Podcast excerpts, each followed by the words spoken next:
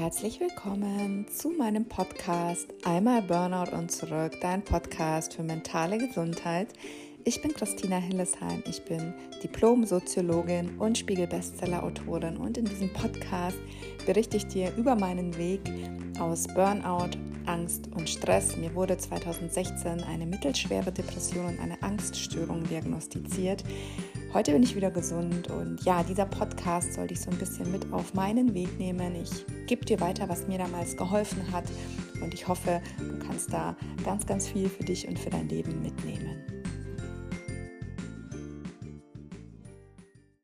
Willkommen zu einer neuen Sprachnachricht. In dieser Sprachnachricht geht es um das Thema Symptomtagebuch führen und wie dieses kleine Tool mir geholfen hat, ähm, ja, die Angst vor Krankheiten einfach viel besser einzuordnen, einordnen zu können, loslassen zu können. Und das habe ich von einer Therapeutin mal bekommen, den Tipp, und habe ich wirklich lange Zeit gemacht.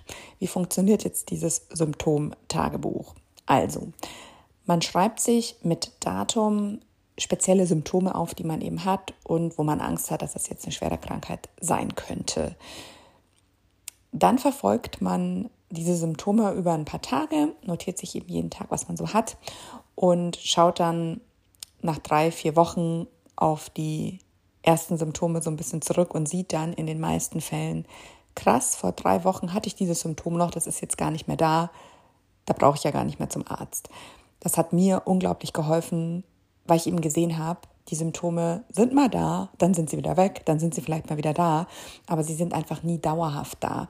Und das fand ich einen mega guten Tipp, weil man natürlich oft, wenn man Angst vor Krankheiten hat, ständig zum Arzt geht und ähm, eben nicht mal abwartet, ja, oder mal sagt, okay, ich beobachte das Ganze jetzt mal und gehe erst dann zum Arzt. Also dieses Symptomtagebuch hat mir unglaublich geholfen. Vielleicht hilft es dir ja auch. Und natürlich hier nochmal die Warnung, bei ernsten Symptomen, wo auch der Schmerz vor allem auch im Vordergrund steht und wenn du das Gefühl hast, du bist super stark eingeschränkt in deiner Lebensqualität, immer, immer, immer persönlich zum Arzt gehen, nicht googeln, sich keine Selbstdiagnose stellen, Schlimmste, was man machen kann, weil natürlich Google in Anführungsstrichen auch so ein bisschen Klick Bait ist oder wie man das nennt. Also das heißt, die schlimmen Sachen stehen oben, weil die einfach ganz oft geklickt werden, weil die Leute einfach ganz oft Angst haben, dass sie das dann haben. Aber das heißt halt nicht, dass das wahrscheinlich ist. Im Gegenteil, das, was oben steht, ist eigentlich unwahrscheinlich, dass wir das haben. Aber trotzdem einmal zum Arzt gehen, das abklären lassen, für den unwahrscheinlichen Fall, dass du sagst, dieser Arzt ich traue dem nicht, weil das macht man ja dann auch oft, wenn man Angst vor Krankheiten hat. Vielleicht noch eine zweite Meinung einholen, aber danach wirklich das Thema abhaken, es war auch ganz spannend. Ähm, der Dr. Thomas Peter hat ja vor kurzem in meinem Mitgliederbereich im Happy Club auch einen ähm, Workshop gehalten zum Thema Herzangst, Herzphobie. Kann man übrigens noch ähm, die Aufzeichnung auch kaufen, kann ich dir super gerne mal verlinken ähm, in der Beschreibung. Und er meinte halt auch, weil die Leute dann auch gefragt haben, wie oft sollte man denn zum Arzt gehen, wenn man was hat. Und er hat auch wirklich gesagt, äh, einmal im Leben, so zum Kardiologen, so ungefähr. Also wenn man da einmal war und der gesagt hat, das Herz ist in Ordnung, ähm, müsste man da eigentlich nicht mehr hin als normal gesunder Mensch in Anführungsstrichen. Natürlich, wenn ich jetzt rauche, wenn ich trinke, wenn ich einen hohen Blutdruck habe, wenn ich so viele Risikofaktoren habe, wo sich eine Herzkrankheit daraus entwickeln könnte, sollte ich vielleicht noch mal hingehen. Aber wenn du jetzt eine Frau bist, 30 oder 40 Jahre alt, ähm, normal gesunder Mensch und warst einmal beim Arzt und hast dein Herz checken lassen, ähm, hatte er halt gemeint, ähm, wäre das genug. Und ähm, man müsste da nicht ständig wieder hingehen.